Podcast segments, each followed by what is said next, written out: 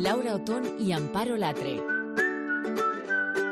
Hablar en familia. El podcast de Cope para, por y con las familias. Estar informado.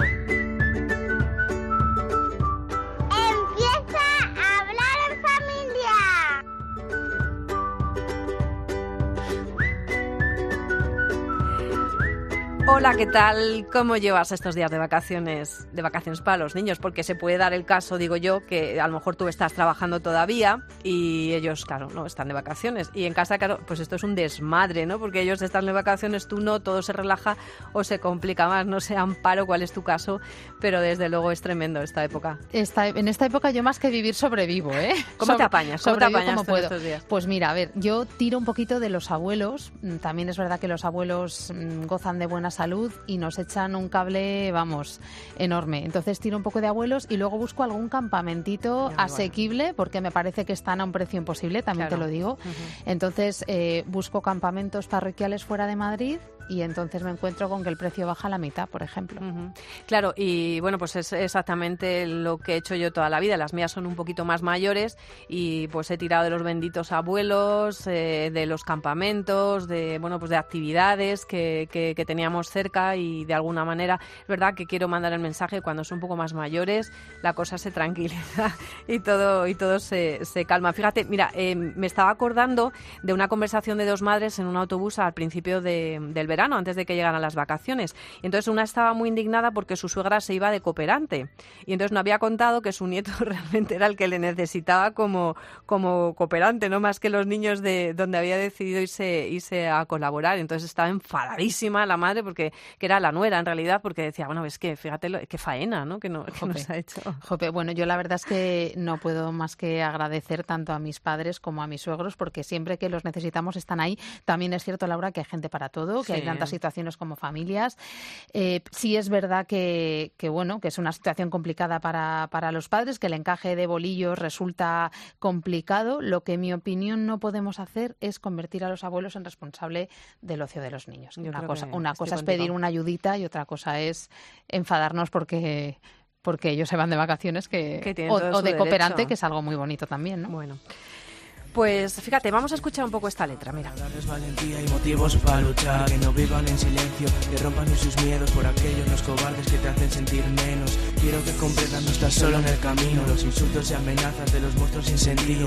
Creo que la vida es algo diferente. Es un rap que hemos querido coger muy al, hilo de, de, lo que vamos a hablar hoy, que es de acoso, porque en estos días de vacaciones parece que los problemas eh, del colegio se dejan a un lado, pero a lo mejor cuando ese problema tiene una cara tan oscura como es la del acoso escolar, pues el problema amparo persiste y además se enquista.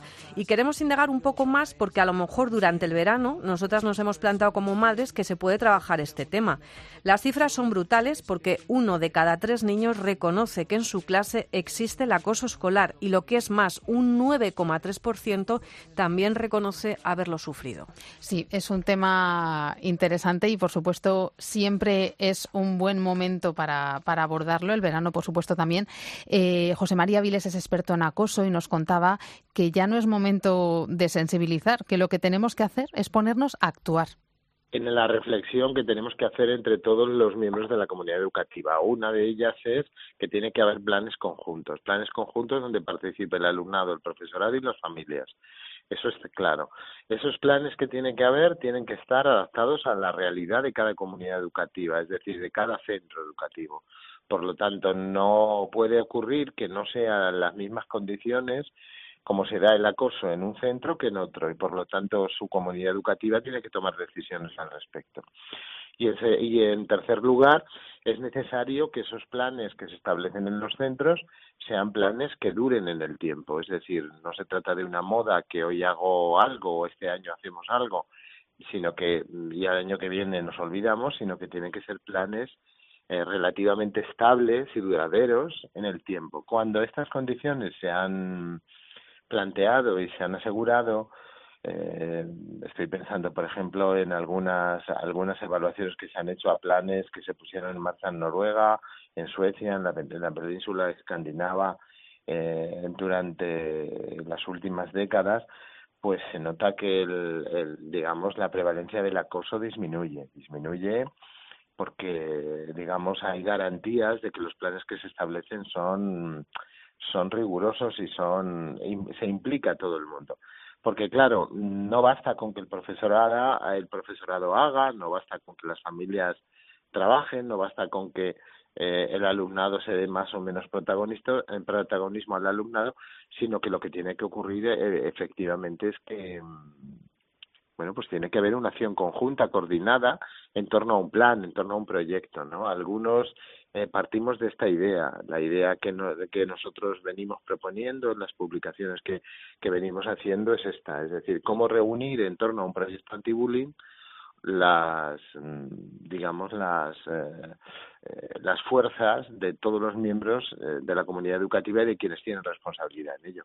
También desde fuera de la comunidad educativa incluso la propia administración tiene responsabilidad y de hecho pues ha normativizado, ha facilitado modelos, ha evaluado, ha, mm, impartido formación, es decir, digamos que cada miembro mm, de la comunidad educativa tiene un quehacer en esta lucha contra el acoso, ¿no?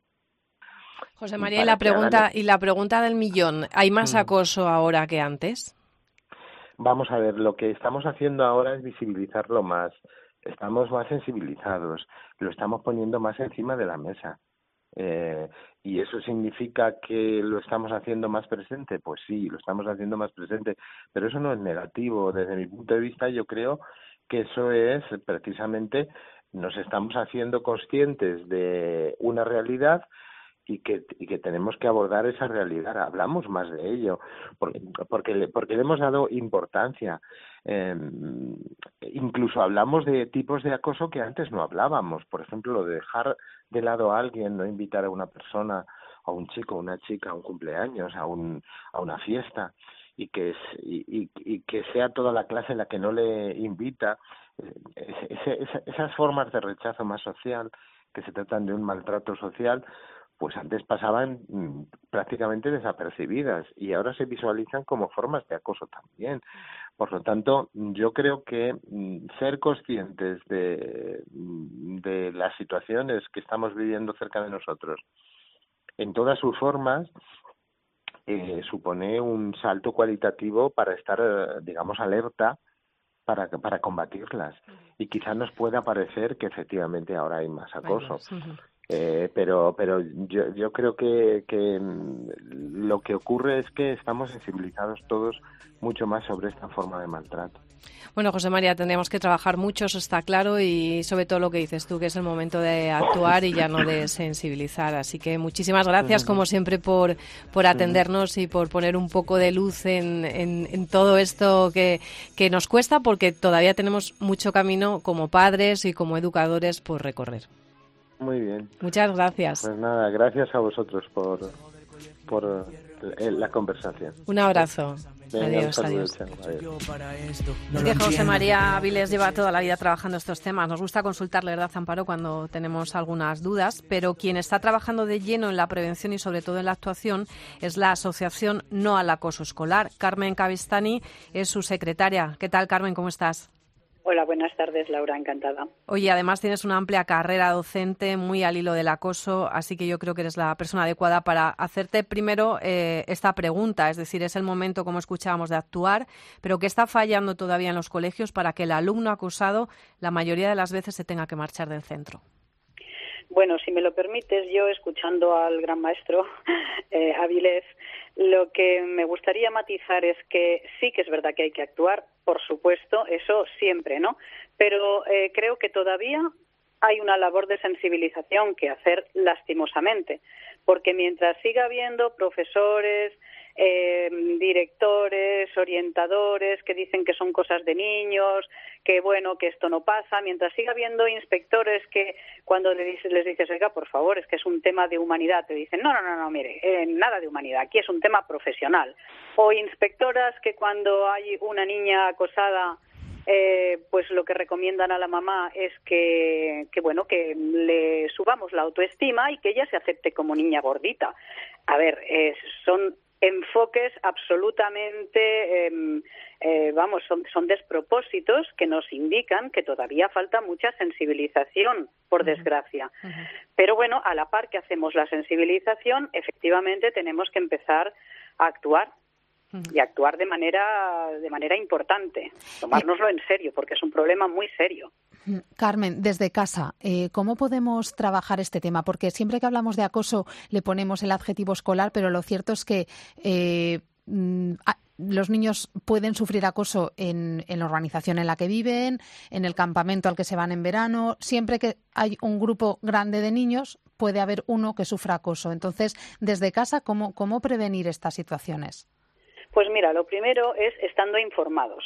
Es decir, los papás, las familias, tienen que ser informadas de lo que es el acoso, en qué consiste, cómo se forma, cómo se detecta. Entonces, si me lo permites, pues yo voy a dar como tres pildoritas muy rapiditas y muy fáciles para, para las familias. Hay tres Cs para detectar que nuestro hijo o nuestra hija está sufriendo acoso escolar.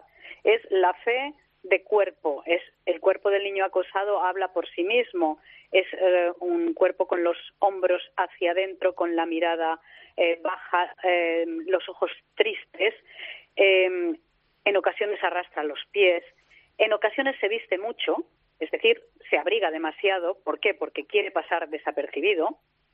Hay cambios también, es la segunda C, la C de cambios, cambios, por ejemplo, en sus notas, baja los resultados, hay cambios en los ritmos, por ejemplo, de, sueño, eh, en la comida, no quiere comer, especialmente las niñas cuando las llaman gordas. De hecho, detrás de algunas anorexias y bulimias, etcétera, está el tema de haber sido insultada eh, con el calificativo de, gorda. Entonces, hay que tener mm, presente estos cambios.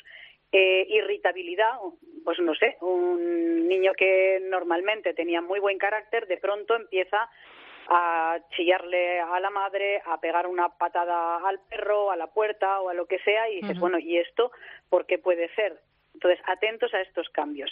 La tercera C es la C de campanas. Me, me voy a explicar, porque hacer campana en Cataluña, de donde somos, es hacer pellas, hacer novillos.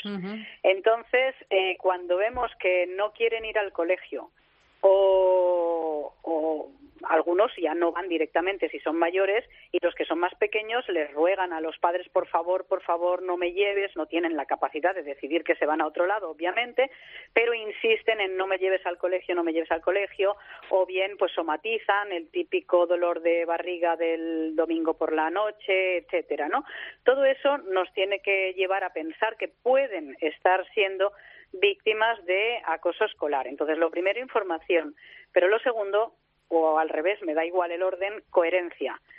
¿Eh? Coherencia porque muchas veces pues a nuestros hijos les eh, pedimos o les recomendamos cosas que nosotros no hacemos. Por ejemplo, mm, vamos a suponer que somos eh, mamá de, de un testigo de acoso, ¿no? y le decimos, oye, pues tú tienes que decirlo cuando veas que pasa una cosa así, informa a la profesora, eh, no te calles, ayuda a tu compañero y luego a lo mejor pues nos oye decir, uy, en mi trabajo ahora pues puf, van a por una, pero mira, yo no me meto, no me meto porque voy a salir salpicada. Entonces, educamos no con la palabra, sino con nuestros actos y hemos de ser coherentes. Claro, es implicar a, todos, eso está claro, pero volviendo un poco también a, lo que decías al principio de cómo la comunidad educativa a veces en esa frase cosas de niños escurre el bulto, ¿no? Y, bueno, pues todo, todo, lo que todo lo que tú has dicho, eso, cómo se cambia, porque claro, eh, tú puedes detectar estas estas Cs, puedes ir al centro educativo y encontrarte con ese muro, ¿cómo cómo se cambia? Desde, ¿Cómo lo hacéis vosotros desde la asociación? No sé si hay algún plan de intervención o esto tiene que ser un trabajo todavía a medio largo plazo? Bueno, por eso yo te decía, Laura, que realmente es importante que seamos conscientes de que no hemos terminado de sensibilizar, porque desgraciadamente hay personas que cuando dicen esto, algunos sí que escurren el bulto, pero otros sinceramente lo piensan. Piensan que son cosas de niños, que son chiquilladas, que no tienen mayor importancia. Dicen frases como, bueno, ya le va bien, es que la vida es dura. ¿eh? bueno, pues tiene que hacerse fuerte ante las eh, circunstancias adversas. Sí, o los, problemas de niños que los arreglen los niños. Es mejor que los adultos no intervengamos, porque lo tienen que arreglar ellos, ¿no? Bueno, a ver, no, no, no, eso no es exactamente así. Lo ideal sería, y ahora si quieres, pues entramos en la prevención, lo ideal sería que hubiera planes de prevención efectivos. Nosotros, pues, eh, abogamos y recomendamos el programa PEI, Tutoría entre Iguales. ¿Por qué? Porque sabemos que es una estrategia que funciona y que da el poder a los alumnos, especialmente a los testigos, es decir, no solo porque eh, en realidad estamos empoderando a toda la, a, todos los, los, alumnos, ¿no? Pero eso funciona ¿por qué? Porque esos niños se hacen conscientes pero conscientes no solamente de, cabeza, ¿eh? de pensar, ah, bueno, pues sí, pues esto tiene que ser así, sino que verdaderamente sienten que no pueden dejar desamparado a un compañero y entonces actúan. Es decir, en ese sentido, cuando ya están preparados, cuando están informados y formados, que es lo que hace el programa TEI, sí que podemos dejar en sus manos una parte de la solución, porque ellos son los testigos, ellos son los que mm. saben lo que pasa, ellos son los que lo ven, y ellos son los que pueden decir o no. O sea, oyen, ven, pero curiosamente no hablan. Y lo que hemos de hacer es que den ese paso de hablar y de posicionarse. ¿eh? Lo que tienen que hacer es posicionarse. Ahora, los adultos al margen, no. Los adultos todos tenemos responsabilidad porque además el tema del acoso escolar no es solamente un problema de la comunidad educativa, es un problema social, es una lacra social en la sombra. Y todos los sectores sociales tienen responsabilidad. Los tienen los medios, la tienen los medios de comunicación, por cómo abordan o no estos casos. Lo tiene el sector sanitario, porque puede un, un, pediatra detectar un caso de acoso escolar cuando van y le dicen, oiga, es que el domingo por la tarde pues tiene dolor de barriga, de cabeza, no sé qué y no sé cuántos. Lo tiene el sector judicial. ¿Por qué? Porque a veces hay casos que lastimosamente se judicializan y no puede ser que sigan diciendo los fiscales y los jueces que bueno pues que esto son cosas de niños y que se solucionen en la escuela que efectivamente tendrían que solucionarse en la escuela pero si no se solucionan para eso está la instancia judicial, para determinar y para eh, proteger eh, también a las víctimas y, en fin, sentenciar si llega el caso y hay pruebas suficientes y, todo lo demás. Por lo tanto, está involucrada efectivamente. Está involucrado todo, todos los está estamentos, absolutamente. Toda la sociedad, es una mm. lacra social en la sombra que afecta a demasiados chavales, porque tenemos uno de cada cuatro sufriendo en mayor o menor medida acoso escolar. Oye, Carmen, y Carmen, decíamos, decíamos como eh, si el verano, nos planteamos, Amparo yo, si el verano es un buen momento para, para abordar el acoso quizás en familias. Lógicamente yo espero que algún profesor, eh, bueno, algún educador que nos esté escuchando, pues que se plantee, pues a lo mejor en septiembre, implementar ya este tipo de, este tipo de proyectos de los que tú nos hablas. Pero, por ejemplo, para abordar el, eh, el acoso en casa, ¿cómo lo hacemos? Es decir, ¿cómo reforzamos a, a nuestro hijo o a nuestra hija que ha pasado durante todos estos meses por una situación Bueno, pues es lo que decía. Primero lo que tenemos que hacer. Primero, la prevención. Si no ha habido prevención, entonces estamos en el caso siguiente, que es la detección, y ya hemos explicado cómo los papás pueden detectar. Y el tercer paso es la intervención. La intervención a, a las familias les recomendamos tener en cuenta tres A's. La A de acoger, eso es lo primero que hay que hacer si sabemos que sufre porque nos lo ha dicho, tengamos en cuenta que la inmensa mayoría no lo dice, pero bueno, si nos lo dice él, si sospechamos y de alguna manera nos aproximamos mm, fácil, para facilitar que nos lo cuente. Si nos lo cuenta un amiguito o la mamá de un compañero o lo que sea, la acogida es muy importante.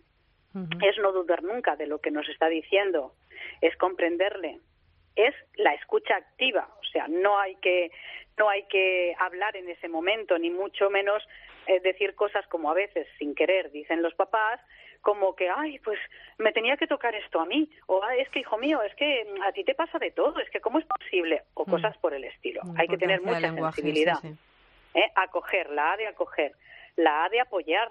Ya hemos escuchado, ¿eh? entonces llega el momento de, bueno, de cogerle de la mano, de hablar, tranquilizar, bueno, yo estoy contigo, esto lo vamos a solucionar, no te preocupes y además eh, tú vas a estar informado de los pasos que demos. ¿Por qué? Porque a ellos les causa mucho miedo pensar que la mamá le pega, como decimos, la pata a la cola, se va para el colegio y ahora la voy a liar. Eso es lo último que se tiene que hacer. O sea, hay que ir al colegio sí a pedir explicaciones, a dar primero la información de la que disponemos, a pedir seguridad, porque los centros tienen responsabilidad civil e incluso penal, es decir, ellos son garantes de la responsabilidad de los menores mientras estos permanecen a su cargo. Y sobre todo pedir actuaciones para que esa situación de, acoso se frene. Pero de eso hay que informarle a él, de cómo lo vamos a hacer. O sea, firmeza, pero tranquilidad.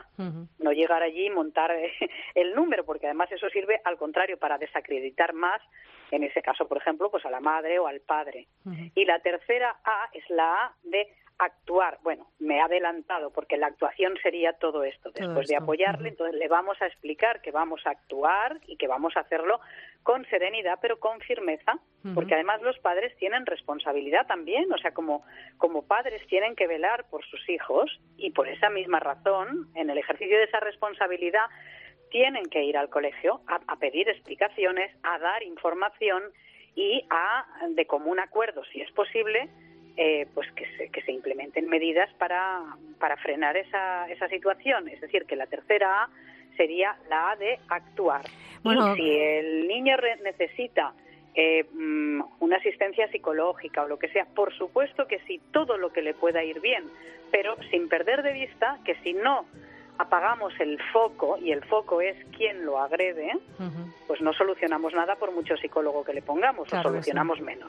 Carmen, la verdad que a mí siempre se me queda corto el tiempo para hablar de este tema y yo creo que tenemos que volver a recuperarlo porque ah, justo lo has dejado donde yo quería haber seguido, pero es verdad que ya por falta de tiempo eh, te vamos a tener que volver a invitar a hablar en familia porque es el, el tema de la... Perdona, 10 segundos para dar sí, sí, sí. Sí, sí, lo que, no, pero te, decía lo del, tema del acosador, que es que también está pasando eh, por, un, por un problema y eso también hay que trabajarlo porque es otro niño, ¿eh? Sí, por eso. Claro, a veces Puede ser una víctima. ¿eh? Bueno, pues muy rápidamente os digo, ¿qué es lo que tendríamos que hacer para erradicar o como mínimo aminorar las situaciones de acoso escolar? Primero, nombrarlo, porque existe y no puede ser que no lo nombremos porque suena mal. Educación emocional desde infantil información para las familias, formación para el profesorado, implementación del protocolo de acoso por alguien externo a los centros, porque nadie puede ser ni debe ser juez y parte. Eso es muy importante. Programas de prevención, para mí el programa TEI, tutoría entre iguales. Adecuado tratamiento en los medios, eh, campañas amplias de, de información, como se ha hecho con la violencia contra la mujer, y sobre todo, sobre todo, transparencia. Bueno, Carmen, la verdad que ¿Cuánto trabajo por delante? hay mucho trabajo y nos ponemos desde nuestra responsabilidad de hablar en familia también a ello. Carmen Cabestani es secretaria de esta asociación No al Acoso Escolar, que me imagino que además cualquiera que nos esté escuchando y que necesite ampliar esta información le vais a atender estupendamente, ¿verdad? www.noalacoso.org cualquier persona que esté sufriendo este problema puede ponerse en contacto con nosotros y con mucho gusto le atenderemos y le ayudaremos en todo lo posible. Muchas gracias, Carmen. Un abrazo. A vosotras un abrazo. Adiós.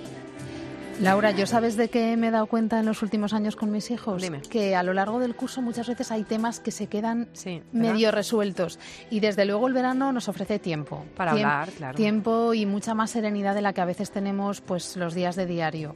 Entonces, mm, bueno, pues... Pues hay que aprovechar hay que aprovechar momentos. Para ir sacando todas esas cuestiones o estar atentos porque también las van sacando ellos a veces. Oye, ¿has visto qué canción contra el acoso? Es eh, sobre un poema de Benedetti musicalizado por Lara Villar, es directora del coro infantil de Loranca, del Colegio Público Fregacedos de Fuenlabrada. Yo creo que hay colegios que están haciendo una labor muy importante involucrando a todos los niños en estas historias. Claro que sí, el lenguaje de la música pues nos ofrece también hay una herramienta que a veces llega donde no llegan las palabras, ¿no?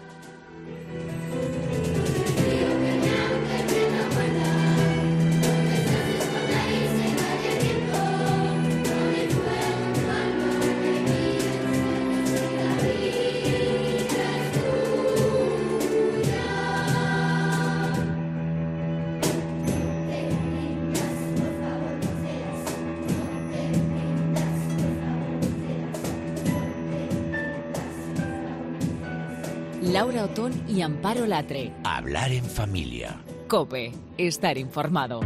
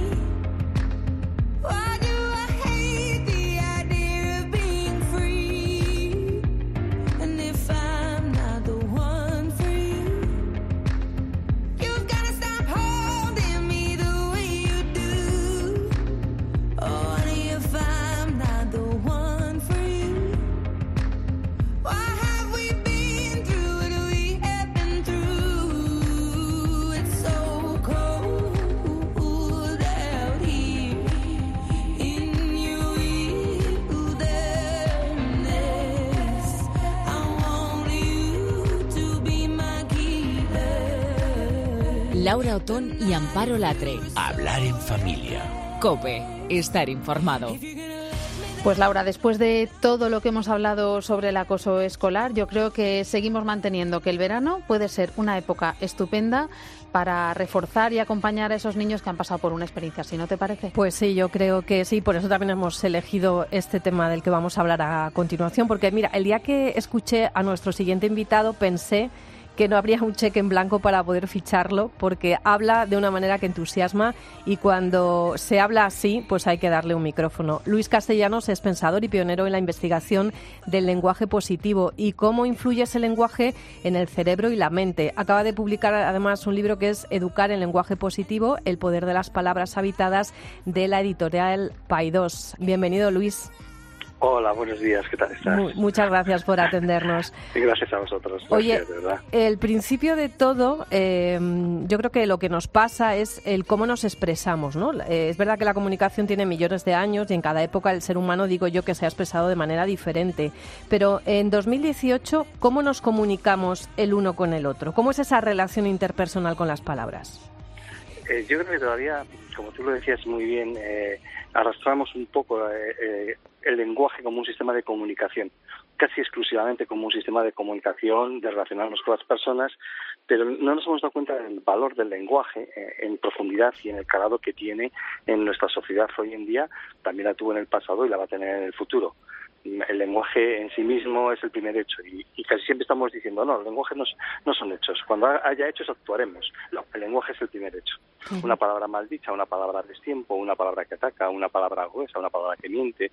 Bueno, pues eso es un poco lo que realmente hemos heredado y ahora lo que hay que hacer es si podemos darnos cuenta de esas palabras para transformar nuestro propio lenguaje y también eh, asimismo transformar nuestras conductas y nuestros hechos. Eh, sí, eso queríamos mm, preguntarte ahora. Tú mantienes que el lenguaje positivo puede eh, transformar eh, la educación. Háblanos un poquito de esto. Hombre, el lenguaje positivo tiene una característica fundamental. Eh, amigos míos me dicen que siempre es la capacidad de regalar tiempo, es la capacidad de ver el lado favorable de las cosas y actuar a tiempo con respecto a lo que nos sucede en nuestra vida. Acontecimientos a veces negativos, a veces que no nos gustan, a veces que nos ofenden, a veces que nos hacen daño, que nos dejan en la soledad el lenguaje positivo lo que te hace es ver eso y de repente decirte a ti mismo unas palabras que actúen para que el, tiempo que vaya a durar ese, digamos, el efecto que tiene una palabra negativa o un hecho negativo, pues sea menor todavía. no es una solución en el que va a desaparecer y que todo, no es buenismo ni es nada parecido. Simplemente es la capacidad que tiene el lenguaje de regalarte tiempo para que las decisiones que vayas a tomar con respecto a tu vida sean lo más rápidas y lo mejores posibles. Si no te entiendo mal, Luis, eh, primero tenemos que hablarnos a nosotros de manera positiva, ¿no? Cada día, de alguna manera, para poder hablar de manera positiva también a, los demás. Yo, yo sé que eres muy de dar consejos prácticos porque pues, que te escuchan en otras ocasiones y yo te voy a pedir que nos pongas un ejercicio rápido que vayamos a encontrar en este libro. Hombre, eh, el, más, el más sencillo, y sobre todo cuando estamos hablando de lenguaje, que tiene que ver cuando nosotros estamos educando a nuestros hijos y, estamos, eh, y nuestros hijos se relacionan con los hijos de otras personas, tendremos que averiguar si el lenguaje de nuestros hijos es un lenguaje realmente amable, atento o no. Y los gestos. Ese ya hace una lista de comprobación del lenguaje. ¿En qué consiste esa lista? Pues mira, principalmente observar el lenguaje en todos sus puntos y apuntar que cuáles son las palabras eh, más difíciles, más duras, más complejas, eh, más dañinas que nosotros nos decimos y decimos. Preguntarlo directamente. Eh, escuchar a nuestros hijos y el lenguaje que tienen, porque muchas veces nosotros pensamos que nuestros hijos no son a veces los agresores, sino que son los agredidos o que son neutrales. Y al final muchas veces nos damos cuenta que también nuestro lenguaje ha influido en ellos y tenemos que empezar a detectar esas palabras que a veces ya empiezan a perjudicarles a ellos y empiezan a perjudicar a otros. Eh, o en casa, cuando estás viendo simplemente y anotándote algo, es decir, la burla, si te burlas de un acontecimiento o un hecho, también hay que apuntarlo. Es decir, tomar nota, porque si no, si no tomas nota y no eres consciente, no puedes cambiar. Es decir, tomar conciencia es fundamental. El lenguaje tiene que ser sentido, tiene que ser tocado. Y yo hablo de lenguaje oral, escrito y gestual. Entonces, si no tomamos eh, los fallos de nuestro propio lenguaje, y solo digo fallos porque eso no lo decían en el colegio cuando estábamos trabajando, hay que hacer que, si insultamos, si hicimos un taco, si a veces nos reímos de nuestro propio hijo, el hijo después de esas conductas, si no sabemos eso, no podemos actuar.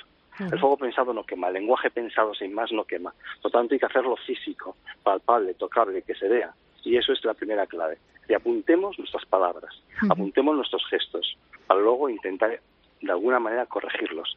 Hay hace falta mucha humildad, ¿eh? porque muchas veces nos han educado y pensamos que eso no hace daño, que eso no ofende, que eso no es una burla, lo excusamos y a nadie le gusta verse como mala persona o como una persona que no está actuando muy bien del todo. Por eso cuando observamos el lenguaje requiere también una franqueza absoluta, una sinceridad absoluta de que queremos cambiar.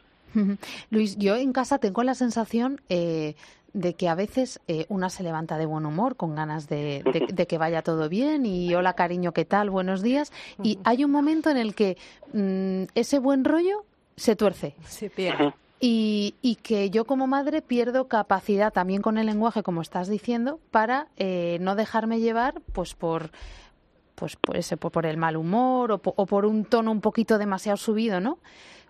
¿Qué podemos hacer para reconducir una situación que se nos está empezando a ir de las manos cuando hemos empezado con buen pie, ¿no? ¿Qué consejo nos darías? ¿Qué consejo me das a mí? Vamos. Primero, la primera palabra, eh, yo creo que, eh, la primera palabra, que seas consciente, en el momento dado que se te está yendo a las manos, pararlo y buscar, fíjate, casi es como un diccionario, sinónimos y antónimos. buscar qué otra palabra puede contrarrestar. Es decir, son cosas muy físicas, por lo tanto, si has detectado ya la palabra que te está cambiando el humor, oye, esto no me ha gustado, lo que me ha dicho, y de repente hay una rumia allá adentro, muy rápida, emocional, que la emoción además se traslada directamente a una palabra, es decir, se la lleva directamente a una palabra, ¡pum! Hay parada, aunque sea recalibra en ese, en ese momento, y recalibra es una palabra muy bonita, es decir, muy bonita, recalibra las palabras que tienes. Vuelve a calibrar. Es decir, si algo se está yendo, como tú dices, de madre, vamos a pararlo. ¿Por qué se me ha ido de madre? Voy a recalibrar ese sentido, esa emoción, esa palabra. ¿eh? porque claro, de repente eso va más, va más y nos acostamos más. Es muy importante saber con qué palabra nos levantamos, con qué palabra salimos a pasear y con qué palabra nos acostamos. acostarse de mal humor con alguna palabra negativa no es bueno. Esa rumia a la mañana aparece. Entonces, cuando nos levantemos, yo te preguntaría hoy a todos los eh, oyentes si saben con qué palabras han levantado. Claro, es fundamental, es así eh, como enfocas el día, ¿no? Está Exactamente, ¿con qué palabra te has levantado? ¿Qué palabra te ha acompañado hoy? Y si en algún momento lo has perdido, si es positivo y en algún momento lo has perdido, ¿por qué? ¿No eres dueña de tu vida? ¿O no eres dueña de tu vida? Entonces, pregúntate por qué. En algún momento. Esa es la clave. Lo que, lo que dices tú, ¿no? Que elegimos la ropa cada mañana, elegimos el vestuario, pero no elegimos el palabrario, que me encantó. Exactamente, el, palabrario. Eso es lo que nosotros llamamos, lo que he llamado yo el palabrario. Me, me encantaría que cada uno por la mañana tuviese un palabrario porque si tenemos un armario, entonces elegimos el pantalón, elegimos la camisa, elegimos la camiseta, elegimos calzoncillos, elegimos cualquier cosa que nos vamos a poner para salir, y sin embargo no hemos elegido las palabras. Hay palabras externas con las cuales queremos pues, caer bien a la gente y otras palabras internas, como la ropa eh, que nos ponemos para vestir por fuera y la ropa interior. Pues entonces la ropa exterior y la ropa interior también tiene una palabra exterior y una palabra interior. La palabra interior es clave. Tiene que ser elegante, tiene que ser bella, tiene que ser hermosa, porque si no te destruye a ti, destruye a los demás, porque esa es la que al final tiene más poder dentro de nosotros mismos. No sé, Luis, eh, yo creo que, no sé si estás de acuerdo con esto, yo eh, somos una generación que, que descubrimos mm, bastante, de, siendo bastante mayores, lo que era la asertividad, ¿no? Que es un poco también de lo que va todo esto. Es decir, a mí nadie me lo explicó de pequeña. Yo de repente me encontré con ese término y dije, anda, pues empecé a reflexionar sobre ello, ¿no? Eh, es verdad que ahora se trabajan muchísimo más las emociones, se trabajan mucho más, pues esta serie de cosas de las que estamos hablando. Pero palabras, por ejemplo, que debemos decir de manera habitual y palabras que estarían prohibidas, bueno, casi sería lo que decías antes de sinónimos y antónimos, ¿no? Pero, por ejemplo, palabras que debemos decir cada día. Hombre, yo creo, por lo general no existen fórmulas mágicas, son las mías. Yo tengo que aprender a saber cuáles son mis palabras, por eso es importante escribirlas y descubrirlas. Por ejemplo, y para mí es una palabra muy importante, sí. Siempre digo que sí es una palabra que une a las personas, que hace que nuestros efectos vayan en conjunto, que vea cuál es tu posibilidad, que veas tú también cuál es mi posibilidad. Uno cierra puertas. El no no es poder, es el sí el que te da el verdadero poder. Y el no ya lo tendrás, porque el no de, alguna manera viene del sí. Yo sabré cuándo puedo parar a alguien, porque ya soy dueño del sí. Ser dueño del no mm, significa que te vas a cerrar al mundo y vas a hacer el mundo de los demás. El sí es apertura. Esa palabra a mí me encanta eh, y es, yo para Luis Castellanos esa palabra es fundamental. Afortunadamente también es una palabra que muchas veces hemos repetido y eh, es decir, los acontecimientos van a suceder pero afortunadamente yo puedo ser dueño de la historia de ese acontecimiento, puedo revisar ese acontecimiento y puedo buscar ese lado favorable de ese acontecimiento. No significa que sea maravilloso estupendo, sino el lado favorable que me haga que todavía, afortunadamente, es un pegamento en, mis historias, es decir, que hace que mi vida esté equilibrada y en armonía. Ese es el afortunadamente. porque si no se pierde. Entonces soy desafortunado, todo me va mal, es que no tengo salida, es imposible, no lo voy a conseguir si no afortunadamente te permite decir afortunadamente lo voy a, lo voy a conseguir, me ha pasado esto, pero afortunadamente estoy, cambiando, afortunadamente te da una posibilidad. Es un sí camuflado, como un, poco largo. Esas dos palabras para mí me parecen esenciales. Son claves, actitudes, eh, actitudes, la amabilidad. La sonrisa y la amabilidad es decir, son maravillosas. O sea, yo creo que es la clave que podemos eh, llevar vestidos todos los días. ¿no? Un poquito de amabilidad del palabrario y un poquito de bondad del palabrario vendría muy bien. ¿eh? Y la sonrisa, por supuesto. Oye, en casa el lenguaje es fundamental, ¿no? Los padres debemos ser, yo creo que unos antiguos coach del, o auténticos coach del lenguaje, pero es verdad que explicarle a, los niños, yo, yo, esto sí que lo trabajo mucho en casa, cuando dice, vaya mierda, mm, vaya churro de trabajo que has hecho, nos van a suspender, ¿no? Yo eso sí que lo veo mucho cuando están trabajando, por ejemplo, en grupo. Y veníamos a hablar de precisamente del acoso escolar y es que ese lenguaje es muy importante, ¿no? Entonces, explicarles también cómo se puede decir de otra manera sin hacer daño, ¿no? Es decir, podríamos hacerlo un poco mejor para subir nota, por ejemplo, ¿no? O no, me ha salido como yo quería, pero a ver qué podemos hacer. Afortunadamente no ha salido como queríamos, pero tenemos una gran oportunidad a partir de este momento, porque nos hemos dado cuenta. Claro. Hemos tomado conciencia, hemos visto dónde no estaban las cosas. Es decir, entonces de repente ahí se reconstruye. Eh, siempre yo creo que hablar en positivo es bueno pensar en positivo es bueno, porque si de críticas, la crítica si es no, no lo hemos hecho bien, no lo hemos conseguido, eh, no hemos salido adelante como equipo o como personas, al final se va cerrando puertas. Y el cerebro no le gusta no, para nada. O sea, si imagínate que te vayan diciendo no constantemente, no lo has hecho bien, no lo vas a conseguir, entonces al final eso te cierra todas las posibilidades. sobre todo te quita algo que es fundamental, que es la creatividad. Claro. Yo me doy cuenta en casa, Luis, que cuando les doy a ellos la opción de decidir, mm, les descoloco para bien, ¿no? Cuando vienen con un trabajo que ellos saben que no ha salido del todo bien, pero en el fondo es como una pregunta trampa la que te hacen, porque ellos esperan que tú les digas muy bien, pero no ha salido muy bien. Entonces, cuando tú les dices, bueno, eh, te has esforzado, pero decides si quieres hacerlo mejor o no. Y, entonces les pones la pelota en su tejado, ¿no? Y yo me doy cuenta de que les descoloco para bien, porque no les dices nada negativo, pero les das la opción de que sean ellos los que los que los que los que muevan ficha, ¿no? Los que decidan si quieren dedicar más tiempo a ese trabajo y esforzarse un poco más, o si se conforman con un regular, ¿no? Por ejemplo. Eh, simplemente es la mirada que, que tú les eh, provocas sobre sus propios acontecimientos. El lenguaje está para que vuelvan a mirar. para reencontrarse con lo que han hecho y saber eh, cómo lo han hecho y si quieren en ese camino mejorar lo que tienen. Y, puede ser un trabajo de clase como puede ser una relación con un compañero. el saber cómo, el, verse es importante. Entonces el lenguaje está como, bueno, en el fondo fue creado o lo inventamos nosotros para ver las cosas, para nombrarlas. Es decir, un animal no puede nombrar nada. Es decir, ni una hoja de un árbol. No puede decir, este árbol es, una, es un abeto, es una haya, es un pino. No, nosotros lo, hacemos para ver. Y una vez que vemos, podemos intervenir sobre la propia naturaleza. Entonces, lo que hacemos es intervenir sobre la naturaleza de nuestros hijos también. Decir, podemos intervenir en la naturaleza haciéndoles, de alguna manera, ver, no recriminar, sino que vean, oye, mira, ¿qué tienes delante? ¿Mm? Este es su trabajo, ¿qué tal? Esta es tu letra, eh, esto es lo que has pensado, esta es la creatividad. ¿Cómo lo mejoraríamos?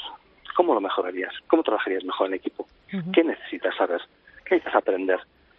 aquí estamos para trabajar en conjunto. ¿no? Entonces, estas cosas que, que en un momento dado, además, siempre con una sonrisa, porque en el fondo yo creo que la sonrisa forma parte clave del ver. El lenguaje cuando sale con una sonrisa sale muchísimo mejor.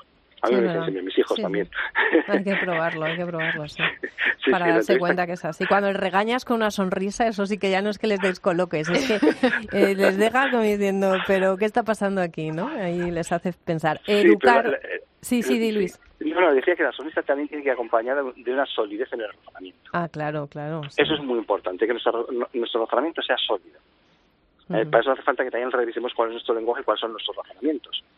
Eh, por eso es tan importante cuando nosotros estamos razonando con nuestros hijos y, queremos razonar sobre su propio lenguaje, tenemos que detectar cuál es el lenguaje. Claro. Los errores y los fallos que tenemos en el lenguaje que nos pueden perjudicar y que perjudican a otros para que nuestro lenguaje después sea sólido a la hora de explicarlo, a la hora de trasladar la mirada hacia otro lugar. Porque lo importante es cómo traslado la mirada hacia otro lugar, hacia la otra persona, hacia la belleza, hacia, la fenómeno, hacia lo fenómeno que es la otra persona, lo grandioso que es la otra persona también. educar, educar en, en lenguaje positivo es un libro para padres, para profesores. Eh, para todos, para, padres y para profesores y, hasta para los niños, porque ellos mismos hicieron sus listas de comprobación en su propio lenguaje. O sea que es maravilloso, porque los niños fueron los protagonistas. Lo único que hicimos en ese proyecto afortunadamente es que era el mismo objetivo para padres, para profesores y para niños. Es decir, vamos a hacer listas de comparación del lenguaje, listas de identificación del lenguaje, para saber cómo es nuestro lenguaje y cómo podemos corregirlo. Alternativas a nuestro propio lenguaje. Bueno, parece muy sencillo, pero hablamos de algo muy complicado y yo creo que es algo también en lo que nos jugamos mucho, ¿eh? que cambiando el lenguaje pueden cambiar muchas cosas alrededor. Pues, pues el lenguaje salva historias, salva vidas. un niño que no desea vivir, de repente aprende a vivir. un niño que hace la vida imposible a otro, hace la vida posible a otro. El lenguaje, en definitiva, salva historias, salva vidas. No es simplemente un sistema de comunicación, es un sistema de salvación también. Es decir, si nos vamos a los lugares más extremos del lenguaje, a las guerras, cuando a un niño se dice, si no te pones esto, pues mira, sale como bomba, ¿no? O si no te acuestas conmigo, como decía otra, sale como bomba. Es decir, al final el, el, lenguaje es eh, la construcción del mundo. Entonces podemos hacer un mundo mejor, mucho más habitable, pues se llama palabras habitadas, gracias al lenguaje. Pero el lenguaje entonces hay que revisarlo. ¿Eh? Tenemos que tener conciencia, hay que tocarlo, hay que palparlo y hay que cambiarlo. Muy bien, Luis Castellanos. Bueno, tenemos que hablar en familia mucho más, ¿eh? muchas más veces. El próximo día por aquí te esperamos en, el estudio y nos cuentas más cosas porque, como siempre, muy interesante todo, todo lo que, de todo lo que hablas. Educar el lenguaje positivo, el poder las palabras habitadas de la editorial Paidos. Muchísimas gracias, Luis. Un abrazo. Muchas gracias a vosotros. Un abrazo.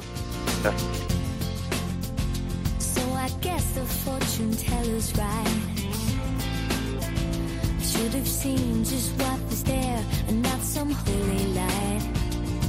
It's crawled beneath my veins and now I don't care. I have no luck.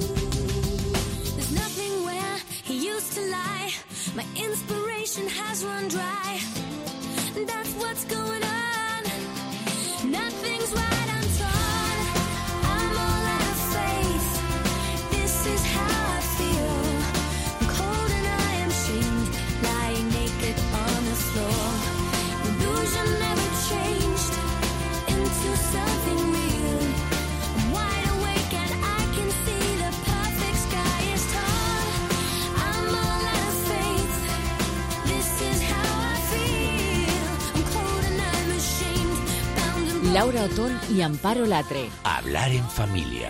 Cope, estar informado. Y claro, preparando temas amparo, decíamos, con este calor que hace, eh, que estamos así en verano, eh, bueno, ¿qué- qué- ¿de qué hablamos, no? Y de repente eh, lo primero que nos viene a la mente, ¿qué es? El agua. Agua, agua, agua para calmar a niños y mayores, ¿no? Eh, yo la verdad que cuando salgo de trabajar lo que más me apetece es irme a la piscina, darme un baño, es como algo que no sé, te relaja después de todo el día. Y a mí me da mucho juego cuando en tardes así que, que no tienes muchas opciones de hacer planes, cuando hay niños pequeños en casa, eh, utilizar el agua, o sea, meternos en la bañera a cualquier, hora del, a cualquier hora del día, cuando han sido pequeños o en el plato de la ducha, si no tienes bañera. Bueno, ahora, a- hablamos, si te parece, de, de todos esos juegos que se pueden hacer con el agua. Yo creo que son pocos eh, los que no les gusta el agua. Puede ser que haya gente que no le gusta, ¿no? Pero bueno, hoy para hablar de esos beneficios está con nosotros Miguel Brizuela, es monitor de natación, es socorrista. Bueno, es un hombre dedicado al deporte. ¿Qué tal, Miguel? ¿Cómo estás? Hola, buenas tardes, Laura. Oye, desde, desde embarazadas, pasando por bebés, niños, adolescentes y adultos. ¿Qué tiene el agua, Miguel, que nos encanta? Pues el agua, eh, a unos les encanta, a otros eh, les da un poquito de miedo al principio, pero luego los más llorones son los que más les gusta luego el agua, por mi experiencia. Ah, sí. Sí, por mi experiencia, a los niños que más miedo han tenido al agua y más pavor son los que luego con el tiempo les gusta más el agua y los más valientes. ¿Qué hacemos con un niño al que le da miedo el agua? ¿Cómo lo haces tú? Eh, Pues bueno, lo primero, eh, cuando le da mucho miedo el agua, es eh, intentar hacerme amigo de él. como monitor y como persona y transmitirle eh, tranquilidad, confianza, tranquilidad y luego poco a poco vamos metiéndole en el agua eh, con juegos, eh, hablándole, eh, vamos, en definitiva, eh, sin obligarle a, a, meterle la cabeza como algunos monitores, a echarle agua por encima, no, despacito, cada niño lleva su tiempo y, y poco más y con mucho juego lúdico y ya te digo, haciéndole entender de que, de que es una diversión, que no es eh, que, que no que no se agobie, Miguel, yo lo que he visto en, eh, en, las clases precisamente con los más pequeños, que hay que decir Amparo, yo por lo menos cuando lo veo, cada vez hay más padres. Al principio había muchas madres, ¿verdad, Miguel? Pero yo creo que los papás Se empiezan a ir un poco más con, con los peques, ¿verdad? Hombre, yo creo que hoy afortunadamente hoy los padres no son como nuestros antiguos padres. Eh, hay otra generación que, que se involucra más en la educación de los niños y, y les gusta más eh, el educar y en todos los ámbitos, tanto deportivos como, como en la educación del colegio. Uh -huh. y, y, te iba a preguntar por qué cada vez que tenemos a una dolencia, por ejemplo, una embarazada, le dicen que es buenísimo que vaya a natación eh, para practicar aquagym, que tú das clases de aquagym. Eh, a una persona que esté mal de la espalda le dice que vaya a clases de aquagym. A una persona que quiere hacer algo pero sin demasiado impacto porque no quiere hacerse daño, le dice que vaya a, a clases de aquagym a la piscina. ¿Qué tiene el agua para, para ser tan, tan buena para todo? Pues yo pienso que el agua eh, le da mucha confianza a la gente, le da mucho bienestar al cuerpo, eh, le da mucha movilidad a la hora de salir del agua y andar por el suelo o por la montaña, le da mucha mucha confianza a, a la estabilidad, equilibrio uh -huh. eh, a la gente, tanto a niños pequeños como a personas adultas. Uh -huh. A mí me, me, llama mucho la atención eh, en relación al juego. Eh, tenemos una generación de niños que se cansan rápido de las cosas. Es decir, sí. si están jugando a un juego de mesa, pues están entretenidos un rato, pero rápidamente eh, necesitan pasar a otra actividad. Sin embargo, en la piscina pueden aguantar mm, horas. Que les tienes que salir. Que como no te salga, te mato. Que como no te salga, te Cinco ahogo. minutos más. O sea, lo que no sí. nos pasa con otro tipo sí. de actividad eh, nos sucede con el agua. Sí, a mí. A Háblanos de juegos de piscina, de juegos de agua. ¿Por qué a son ver, tan a mí, divertidos? A mí me gusta un juego mucho que es como el, el juego de la silla de, de, de cuando de, fuera del agua, el juego ¿Sí? de la silla que estás corriendo alrededor, ¿vale? Sí. Pues nosotros, yo lo que hago es ponerles unas tablas en, en el borde de la piscina. Entonces uh -huh. ellos tienen que ir cuando yo diga ya, listos ya, ellos tienen que ir nadando hasta la cochera, tocar la cochera, volver y sentarse con el pompis encima de unas tablas. Da lo mismo la tabla que sea. Entonces, cuando vuelven yo quito una tabla y el que se quede sin tabla se queda eliminado. Uh -huh. ah, qué, bueno. qué buena idea. El típico juego de las sillas, vamos. Sí, sí, Exactamente, es lo mismo, es lo mismo pero llevado a, a la piscina. Acuático, eso es. Claro, y además se hace mucho ejercicio, ¿no? Porque Miguel, parece como que no estás haciendo mucho esfuerzo y al final eh, sí se hace ejercicio. Al final se hace ejercicio, eh, se trabaja eh, sobre todo el, el, la forma de competitividad del niño y la confianza y, la superación, porque lo hacemos una vez o dos o tres. Y entonces, bueno, el que pierde se cabrea un poco consigo mismo porque no ha ganado, pero luego entre ellos hay un vínculo grande y se socializa entre ellos una unión entre los niños. Uh -huh. Oye, también hay que tener en cuenta una cosa que Amparo y yo siempre lo hablamos, eh, el tema de la seguridad. Tú has hablado que hay niños que tienen miedo y a lo mejor no se acercan a la piscina, pero hay otros que precisamente porque les gusta tanto, pues hay que tener un poquito más de cuidado. Eh, tú haces a veces labores también como socorrista y seguro que te has encontrado con situaciones de padres o madres que te dicen, es que no estás vigilando a mi hijo, pero en realidad sí. eso es una función que debemos hacer también los padres, ¿no? A ver, hay de todo. El tema, el tema del socorrista, pues bueno, hay padres un poco que sobre todo en urbanizaciones también, aparte de piscinas, sobre todo en urbanizaciones, sí. pues bueno, bajan al niño y le dejan ahí y bueno, como que el socorrista tiene la obligación de estar pendiente de su hijo, pero no saben, o, o sí lo saben, la mayoría, pero bueno, se despreocupan y se creen que tienen la obligación de, de, de estar pendiente solamente de su hijo. Uh -huh. Y bueno, pues realmente pues el socorrista no es su labor esa, es estar pendiente de todas las personas que hayan dentro del agua. Uh -huh. Pero no es un no cuidador, claro. Exactamente, bueno, hay padres que lo saben, abusan de eso y, y hay otros que no lo saben. Y bueno, cuando se lo comentas, pues a uno se, no le sienta demasiado bien. Bueno, Miguel, desde luego el verano es un buen momento todo el año, porque la verdad que vosotros estáis con clases de natación durante, durante todo el año y con aquagym, pero parece que el verano apetece más. Se apuntan más chavales, ¿no?, en natación a, a aprender, sí, ¿no? Sí, bastante, bastante más. También luego de tener los típicos padres que quedan 30 días, un mes y medio para verano y apuntan a, los niños y se creen que en un mes y medio ya van a tener la autonomía suficiente para que nos ahoguen. Entonces todo lleva un proceso y, eso puede tardar incluso un año, depende de los niños, ya te digo, cada uno lleva su, su tiempo. Bueno, pues nada, Miguel eh, Brizuela, muchísimas gracias por contarnos los beneficios del, del agua. Eh, se trabaja a nivel ya como madres, te preguntamos, eh, ¿el aquagym para madres así realmente hace algo o hay que meterse a otras actividades como haces tú, funcional y demás, para tener resultados? Vale, ¿hace algo a qué te refieres? No sé, eso de tonificar, forma física, en fin. A ver, hacer, hacer Luego ya depende de la intensidad que se tome cada uno a la hora de hacerlo. Claro. ¿Vale? Porque bueno, hay, hay de todo, ¿vale? Eh, también eh, incluso, mira, ya que está, sacas el tema de Aquagym, pues viene gente que a lo mejor con dolores de espalda o con dolores de rodilla y me dicen, eh, oye, tengo aquí en la columna que me duele mucho, me ha dicho el médico que venga Aquagym. Bueno, a ver, el nombre de Aquagym es gimnasia en el agua, ¿vale? Entonces, hay personas que confunden lo que es la terapia o, la rehabilitación de movimientos en el agua con el aquagym, porque el aquagym para la gente que está normal eh, podemos hacer una sesión de cardio, saltar, eh, agacharse, un montón de cosas. ¿Efectivo? Sí, es efectivo, muy efectivo. Bueno, pues nada, habrá que habrá que tomamos nota, Miguel, iremos a que nos des unas clases de, de aquagym, Amparo. cuando queráis. Muy bien. muchísimas gracias, un abrazo. Gracias. Igualmente, un saludo para todos. Adiós. Buenas tardes.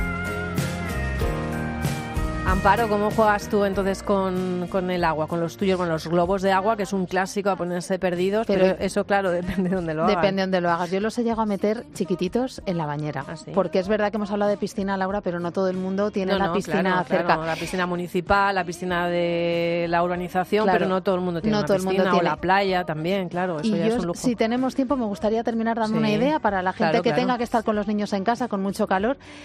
¿Por qué no hacemos, eh, mm, por qué no metemos colorante en la bañera?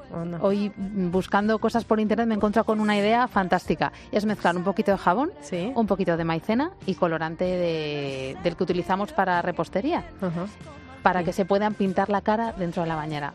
Suena un poco eso luego no se queda amparo. No, yo, eso se limpia rápidamente. Rápidamente, ¿no? se queda adherido eso ahí a la bañera. No, no, no, sin miedo, sin miedo. Y luego lo de los globos de agua sin hincharlos mucho, claro. pero dentro de la bañera, bueno, eso es éxito asegurado, porque no siempre podemos ir a la piscina o no siempre tenemos ganas los padres de, ¿vale? Y luego hay parques, hay verdad que eh, hay, hay ciudades eh, que tienen mucha suerte, que tienen parques con, agua, con chorros de agua, eso es maravilloso. Eso es muy divertido. lo más divertido.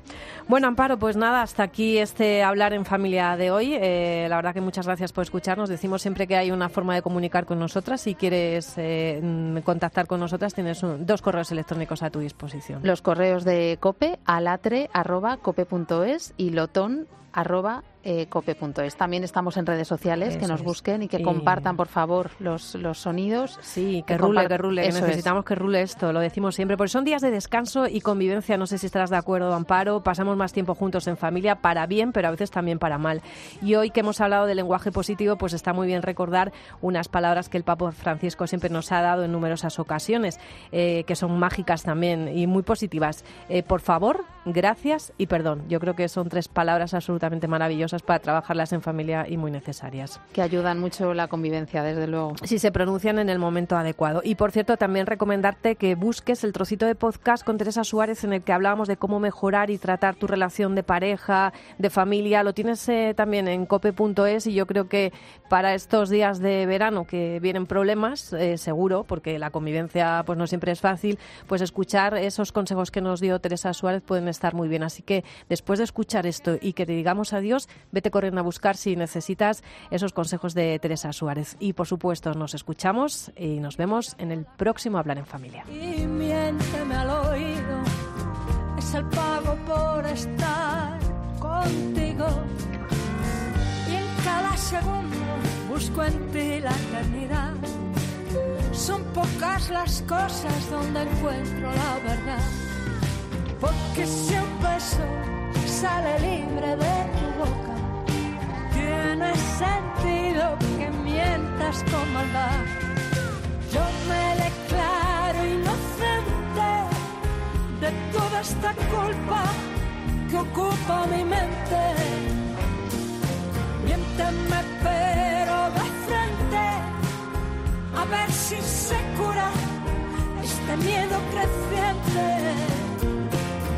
Un salto al vacío con cada mentira es la nota falsa que se toca sin cesar y en este intento que envenena mi promesa tiene sentido que busque la verdad. Yo me declaro inocente de toda la culpa que ocupa mi mente.